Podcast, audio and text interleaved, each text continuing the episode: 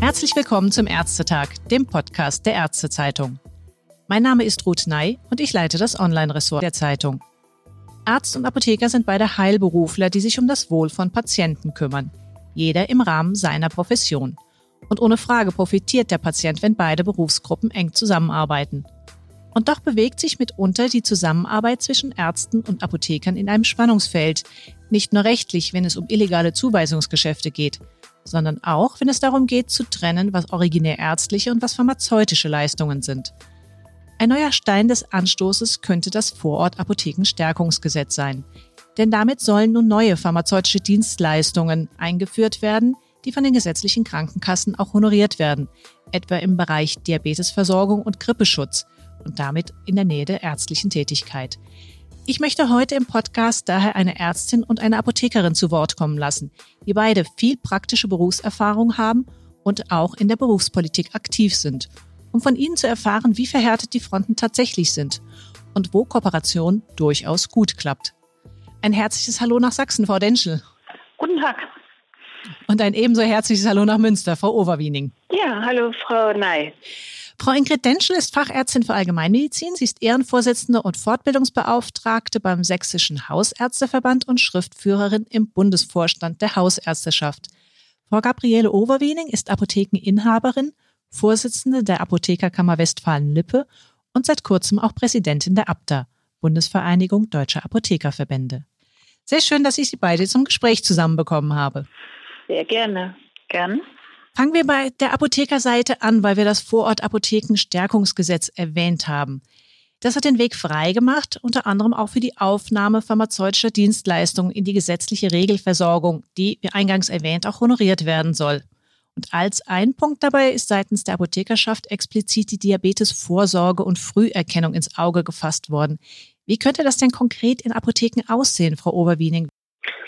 Also Frau Ney, was vielleicht an der Stelle wichtig ist, ist erstmal zu sagen, dass endlich das Vorort-Apothekenstärkungsgesetz verabschiedet wurde und dass endlich die helfenden Dienstleistungen der Apotheker und Apothekerinnen hier möglich werden und dass endlich der Gesetzgeber einen Weg gefunden hat, diese helfende apothekerliche Kompetenz auch für die Patientinnen und Patienten stärker zu nutzen. Schauen Sie, wir haben eine älter werdende Gesellschaft. Wir haben mehr multimorbide Menschen. Wir haben eine schlechte Ernährungssituation, weil viele Menschen adipös sind. Viele ernähren sich nur noch von Fast Food.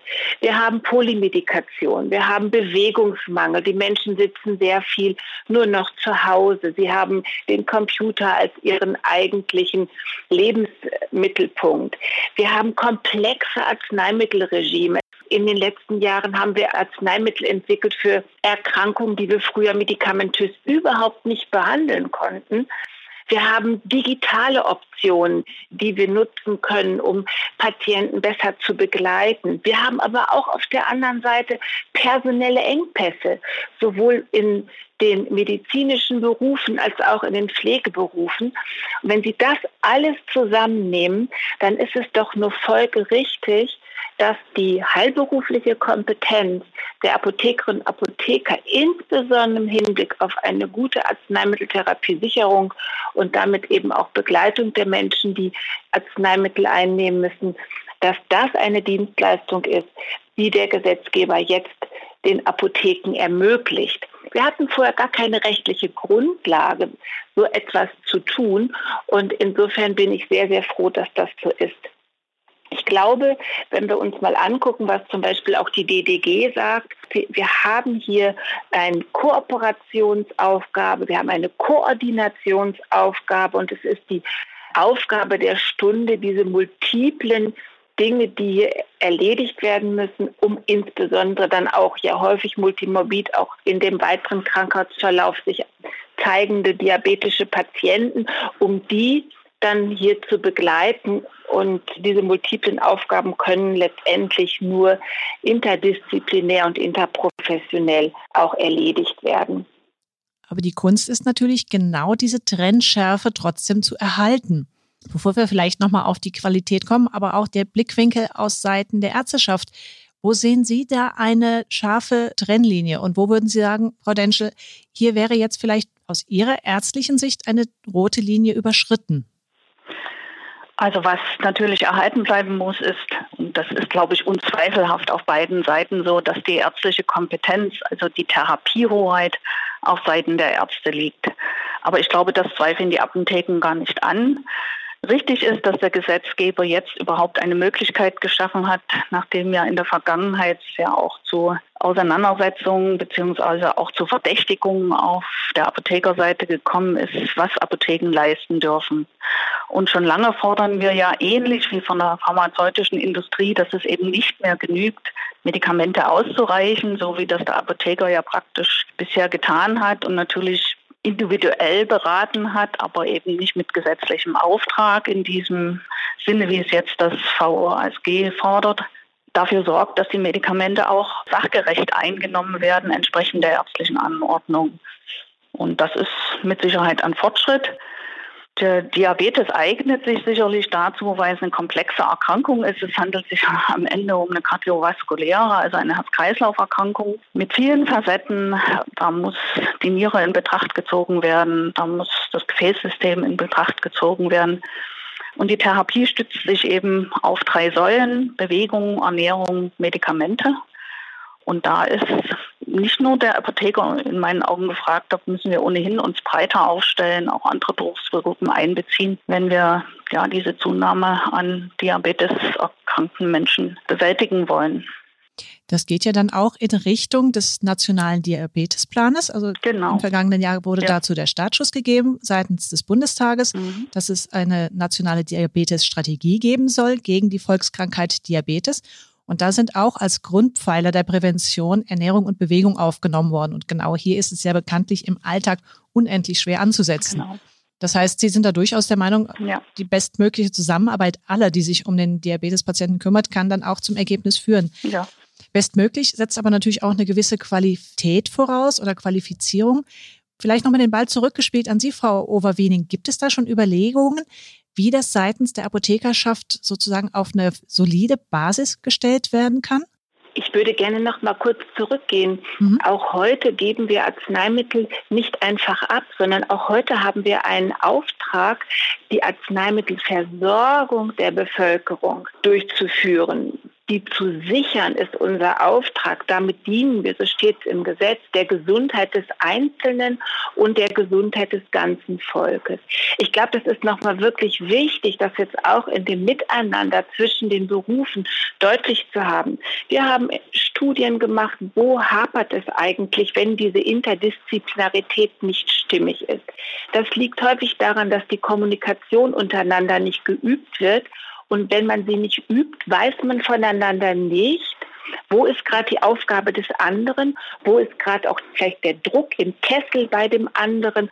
Wo hat er gerade seine Schwierigkeiten? Das wäre die Kommunikation zwischen Arzt und Apotheker. Apotheker genau, genau, diese Kommunikation, genau. Ganz genau. Und da haben wir Studien betrieben und das ist spannend. Wir haben dann die Ergebnisse dieser Studie gemeinsam mit der Ärzteschaft diskutiert und sind da, das war schon im November 2015, wenn ich das eben hier einfließen lassen darf, das war schon im November 2015, als wir dann, weil es jetzt in Westfalen-Lippe stattfand und in einem kleinen Bergzug, andere würden sagen, das sind Hügelchen, die nennen wir Baumberge, da haben wir den Baumberger Impuls verabschiedet und darin sagen wir, dass Kooperation von Arzt-Apotheker so notwendig ist, um eine sichere Arzneimitteltherapie zu erzielen. Und wenn man das nochmal vor Augen hält, dann muss man sagen, die normale Beratung zu den Arzneimitteln, das findet heute statt.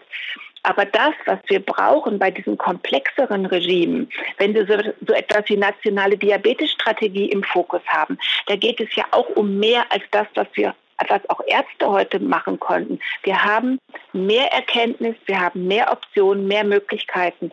Wenn wir Medikationspläne elektronisch erstellen können, das sind mehr Möglichkeiten.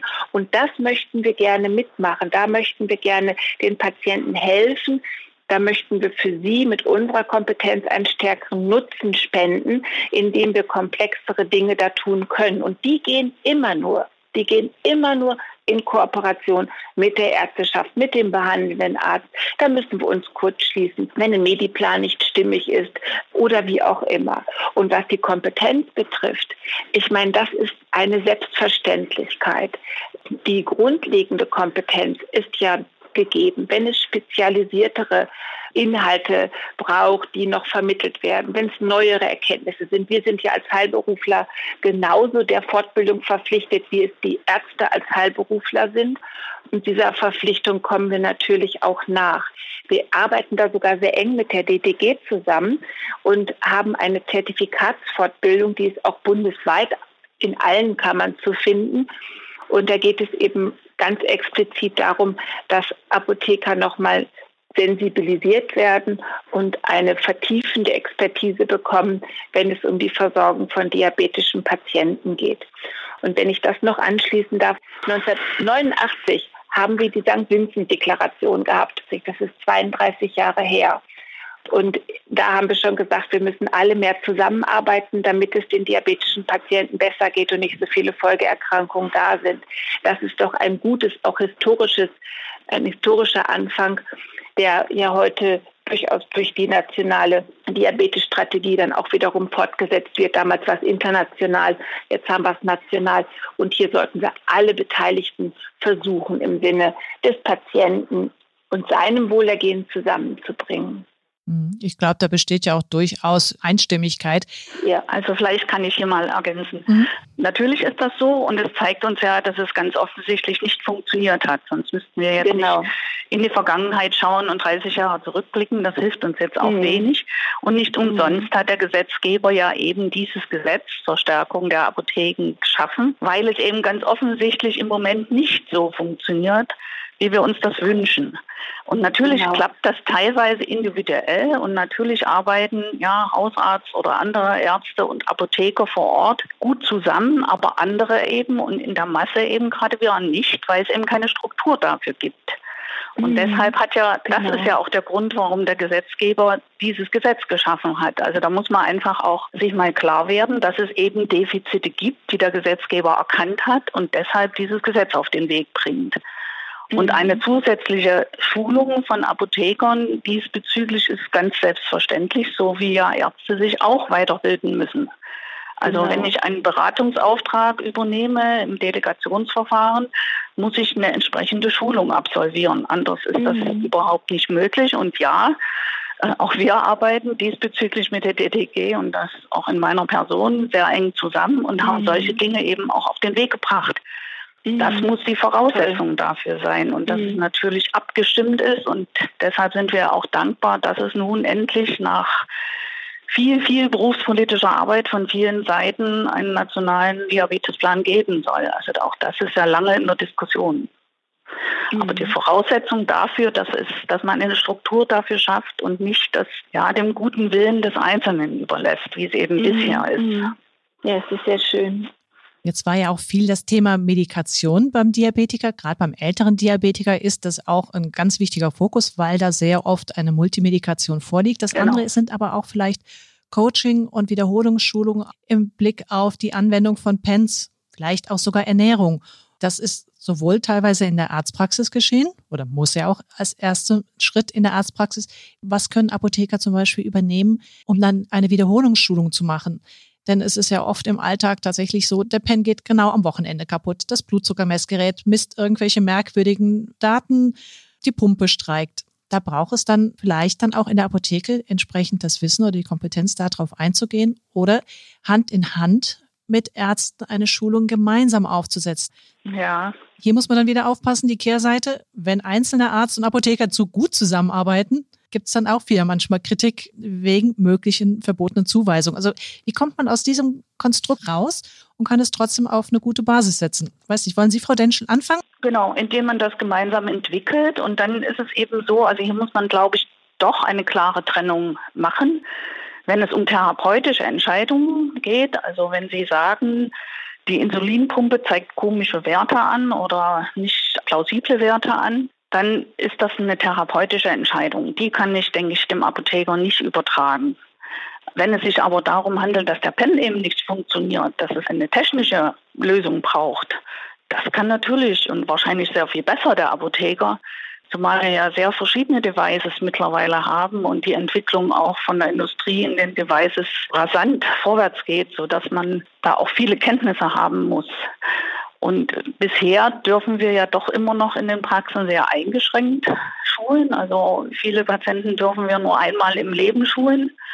Auch da arbeiten wir dran. Auch da ist die DDG gemeinsam mit uns unterwegs und wir müssen da sicherlich noch manche Kämpfe ausrichten, um eine lebensbegleitende Schulung da auch zu schaffen. Also bisher ist es ja nur möglich, wenn ich jetzt wechsle vom oralen Diabetikum auf eine Insulineinstellung, dann kann ich nochmal wieder den Patienten neu schulen.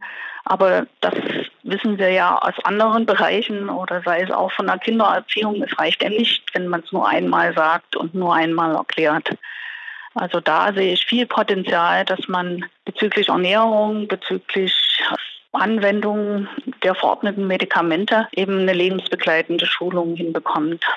Frau Overwiening, haben Sie was zu ergänzen oder sagen Sie, ja, spricht uns aus der Seele als Apothekerschaft? Hm, ja, es spricht mir aus der Seele, dass äh, auf jeden Fall Patienten viel länger und intensiver und immer wiederkehrend begleitet werden müssen. Da haben Sie auch wirklich genau den Punkt getroffen, Frau Denschel. Das ist so, die Menschen sind immer wieder auch allein und es sind neue Fragestellungen, es sind neue Perspektiven. Jetzt hat die Apotheke bei einigen Dingen halt dann den großen Vorteil, dass wir niederschwellig zu erreichen sind. Also unsere Öffnungszeiten sind im Allgemeinen doch auch etwas äh, länger, sodass man da immer die Anlaufstelle hat.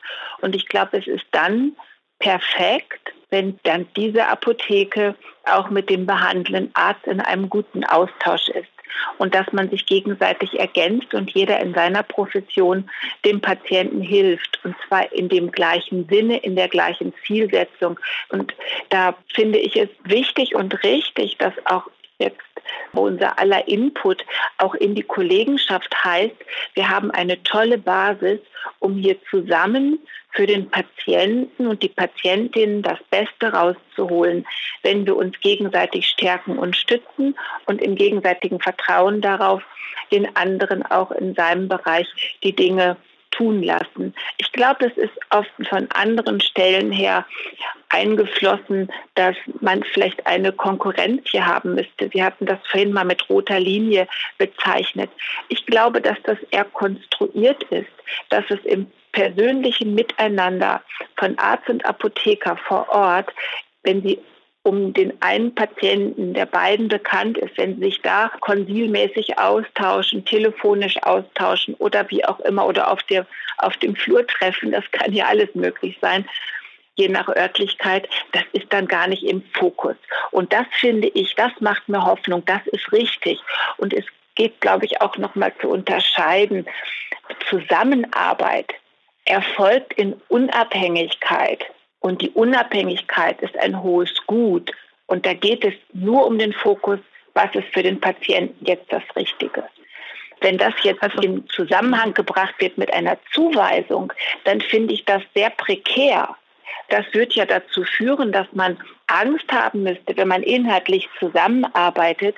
Eine Zuweisung ist verboten. Eine Zuweisung ist schädlich für den Patienten. Eine Zuweisung ändert die Unabhängigkeit der beiden Parteien und hat nicht mehr als Ziel allen Tuns das Wohl des Patienten im Auge und das Funktionieren des Systems, sondern da geht es dann gegebenenfalls um ganz andere Zielsetzungen. Und ich finde, das darf man eigentlich in diesem Zusammenhang gar nicht erwähnen, weil es ängstigt und es irritiert. Da habe ich eine bisschen andere Meinung dazu, weil ich glaube, dass der Gesetzgeber das eben erkannt hat und jetzt einen rechtlichen Rahmen dafür schafft. Auch da kann man mal in die Vergangenheit schauen. Wir hatten ja einen Hausarzt-Barmer-Vertrag mit den Apothekern geschlossen, der ja dann leider von Gerichten kassiert worden ist. Und da war es sehr wohl so, und das ist ja auch im wirklichen Leben so, dass viele Patienten sich eben auch eine Hausapotheke wählen und nicht nur einen Hausarzt. Und damit ist ja dieses Dreigespann zwischen Patient, Hausarzt und Apotheke schon mal auch gesetzlich gesichert jetzt. Ich glaube, das ist schon mhm. möglich. Und man darf das eben nicht dem guten Willen nur des Einzelnen oder ne, von beiden überlassen, sondern man braucht eine Struktur. Insofern, glaube ich, ist das schon der richtige Weg, den wir jetzt Aber das, das, gehen das, das können. Das Vorortapothekenstärkungsgesetz ist davon erstmal unbenommen. Das kann natürlich sein, dass man sagt, du brauchst eine Hausapotheke für bestimmte Modelle. Das könnte man sich genau. theoretisch für die Zukunft vorstellen. Es ist jetzt aber ein selektiver Vertrag, über den Sie sprechen und keiner, der für jedermann gilt. Für jedermann muss gelten, und auch das gilt sogar dann in dem Moment, dass der Patient entscheidet, ja, zu natürlich. welcher Apotheke geht er ja. und zu welchem Arzt geht er, genau. Und das meinte ich, das ist, das ist halt äh, wichtig, auch wenn Sie einen Kooperationsvertrag haben, wie das in so einem Modell, von dem Sie gerade sprachen, stattfindet, ist es keine Zuweisung, sondern es bleibt dabei, dass der Patient entschieden hat, wer sind seine beiden Bezugs das ist in jedem, in jedem. Deshalb wollen wir ein freiwilliges Gesetz. Das ist in jedem Vertrag. Genau. Ja, ne? und das finde ich auch wichtig. Genau, das ist richtig und wichtig.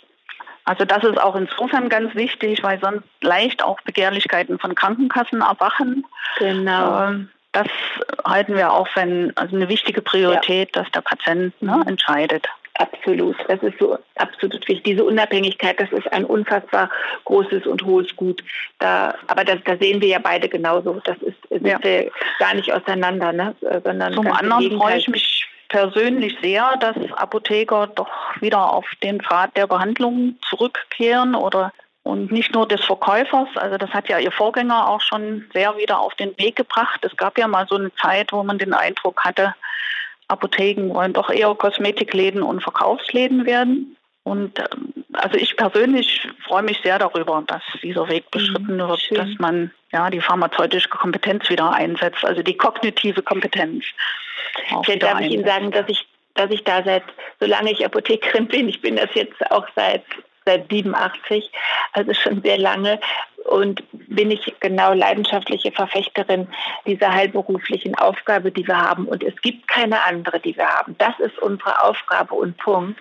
Und andere, die uns zu anderen Aufgaben bewegen wollen, das sind, ich nenne das immer sehr gerne die falschen Rattenfänger, die wollen uns zu irgendetwas animieren, was aber nicht unser Auftrag ist. Und ich bin froh, dass der größte Teil der Kolleginnen und Kollegen sich auch hier auf diesen Weg macht. Und ich habe in den 90er Jahren viele Fortbildungen für Kolleginnen und Kollegen gemacht und die hieß Arzt, Apotheker in der Diabetesbehandlung Hand in Hand.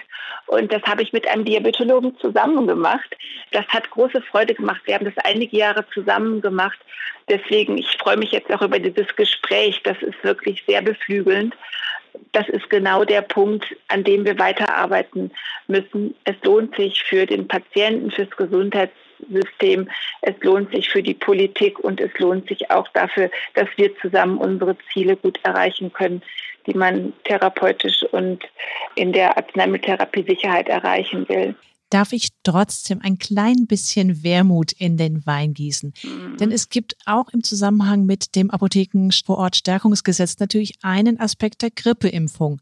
Auch hier könnte man wieder die Diabetiker ins Feld führen, die ja als Risikopatienten, also gerade für eine Grippeimpfung empfohlen werden. Und es gibt Beispiele aus der Schweiz. Hier könnte man ja auch sagen, mhm. ist es eigentlich nicht egal, wenn sie qualifiziert sind, wer den schützenden Peaks dem Patienten gibt? Gibt jetzt vereinzelt Modellprojekte, zum Beispiel in Nordrhein oder in Schleswig-Holstein. Da scheint es dann häufiger doch zwischen Ärzte und Apothekerschaft zu knarzen. Also wenn Sie gerade das Modell aus der Schweiz anführen, dann muss man dazu sagen, wir neigen ja gerne dazu, uns die Rosinen aus dem jeweiligen anderen Gesundheitswesen herauszupicken.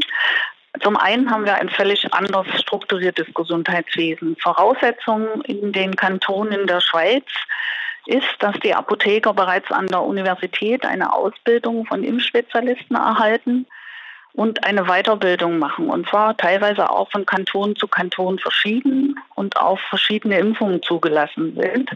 Und sie nur die Gesunden impfen dürfen. Das heißt, die, die tatsächlich keinen Arztkontakt haben, da kann man sich jetzt darüber unterhalten, wie lange Pause sein muss für einen Arztkontakt, also die Gesunden. Und da denke ich, ist der Diabetiker gerade nicht der geeignete der eben meist doch multimorbid ist und nicht nur einen Diabetes hat, sondern eben auch schon eine Gefäßerkrankung oder eine Herz-Kreislauf-Erkrankung eben hat. Das muss man dazu einfach wissen. Mhm. Ich weiß auch, dass die Apotheker, also wir haben das hier in Sachsen mal erfragt, gar nicht so begeistert waren, weil dann muss man natürlich auch das Haftungsrecht dann klären. Impfung ist ja eine Körperverletzung, muss man erstmal mit in Betracht ziehen. Und es gibt dann natürlich auch bei Impfreaktionen oder so, muss das Haftungsrecht klar sein. Der Apotheker muss den Notfall beherrschen, also den anaphylaktischen Schock, wenn er die Ausbildung dafür hat und impfen will. Unsere Apotheker hier in Sachsen waren maximal 30 Prozent willens, das überhaupt zu tun. Mhm. Also prinzipiell, ne, wenn die Voraussetzungen, die Ausbildung stimmt und das Haftungsrecht geklärt ist, kann man darüber diskutieren. Aber zum jetzigen Zeitpunkt würden Sie sagen, sind noch zu viele Fragen offen, Frau Denschel. Das denke ich ja. Also wir sehen das ja jetzt auch, ne, wie schwierig es ist, ja, Impfstoffe, also gerade jetzt auch in der Pandemie, in die Hausarztpraxis zu holen, die ja nun geübt ist im Impfen. Das wäre ja jetzt auch ein zweites Thema. Also ich glaube, dass das erstmal wichtig ist, dass losgelöst davon, ob jetzt die Apotheker impfen oder sie nicht impfen, dass es wichtig ist, dass es nicht sein darf, was letztendlich auf Dauer zwischen der Ärzteschaft und der Apothekerschaft steht, worüber es sich lohnt, dass man sich gegenseitig attestiert, dass man irgendetwas nicht kann. Ich glaube, das ist das, das wäre schwierig. Aber darum geht es, glaube ich, auch nicht, sondern das, was hier passieren soll, ist doch das, was in anderen Ländern verfolgt worden ist schon und was dann hier unser Bundesgesundheitsminister aufgegriffen hat und gesagt hat, wäre das bei uns auch möglich, um die Impfquote bei, dem, bei der Influenza Impfung, um die hochzukriegen, dass diejenigen, die heute nicht in die Arztpraxis gehen, um sich dort impfen zu lassen, dass wir die vielleicht dann über einen niederschwelligeren Zugang über die Apotheken noch geimpft kriegen. Und damit wäre das ein anderes Klientel. Und ich gebe Frau Denschel 100 Prozent recht, diejenigen, die jetzt in dauerhafter, in chronischer Behandlung sind, die sind beim Arzt und die sind bei ihrem Hausarzt, bei ihrem Facharzt. Die kommen auch mit der Fragestellung des Geimpftwerdens zigfach in Kontakt und machen das bis heute in ihren Arztpraxen und werden das auch zukünftig machen. Welchen Grund sollte so jemand haben, der regelmäßig in der Arztpraxis ist, dass er jetzt in die Apotheke geht, um sich ausgerechnet dort impfen zu lassen? Aber diejenigen, die ich sag mal jetzt am Samstagmorgen oder am Freitagnachmittag nur die Gelegenheit haben zu impfen, die tatsächlich sich impfen wollen, aber die nicht dazu gekommen sind, die hätten eine leichteren, einen leichteren Zugang bei uns. Und selbstverständlich muss die Schulung der Apotheken entsprechend erfolgen. Selbstverständlich kann das nicht aus der Lameng passieren. Selbstverständlich muss es dokumentiert werden, muss das Curriculum aber das haben wir auch erstellt. Das ist auch mit der Ärzteschaft auch konsentiert. Das muss natürlich alles erfolgen. Und es läuft zurzeit ja auch nur in Modellprojekten. Es ist ja noch keine mhm. Regelversorgung. Und die Modellprojekte sind genau dazu da, um dann zu ermitteln, was bringt das jetzt? Bringt es Risiken? Bringt es Chancen? Wie ist die Abwägung dieser beiden gegebenenfalls zueinander? Und macht es dann Sinn, dass wir das langfristig etablieren? Und da finde ich das schön, wenn man das gemeinsam betrachtet, wenn man das Wohl der Gesellschaft und das Dienen der Gesundheit, wenn man das im Fokus hat, dann sollten das, so wie Frau Denschelas, wie Sie das ja auch gerade gesagt haben, dann sollte man sich das angucken und überlegen, ob es uns gemeinsam tatsächlich ein Stück voranbringt. Ja, ein spannendes Gespräch. Es sind mit Sicherheit noch nicht alle Fragen geklärt, wie man das Konzept pharmazeutischer Dienstleistungen in der Praxis umsetzen kann, aber es hört sich doch wirklich fast wie der Anfang einer wundervollen Freundschaft zwischen Arzt und Apotheker an. Ja. Und gerade im Bereich der Versorgung von Diabetespatienten ist sicherlich ein wichtiger Schritt in die richtige Richtung aufgenommen worden. Also vielen Dank für das offene und konstruktive Gespräch, Frau Overwening, Frau Densche. Sehr gerne. Gern. Viel Erfolg für die weitere gemeinsame Zusammenarbeit wünsche ich Ihnen. Ja, vielen Dank. Drücken Sie ja, die Daumen. Das nehmen wir mit. Ja. Mhm.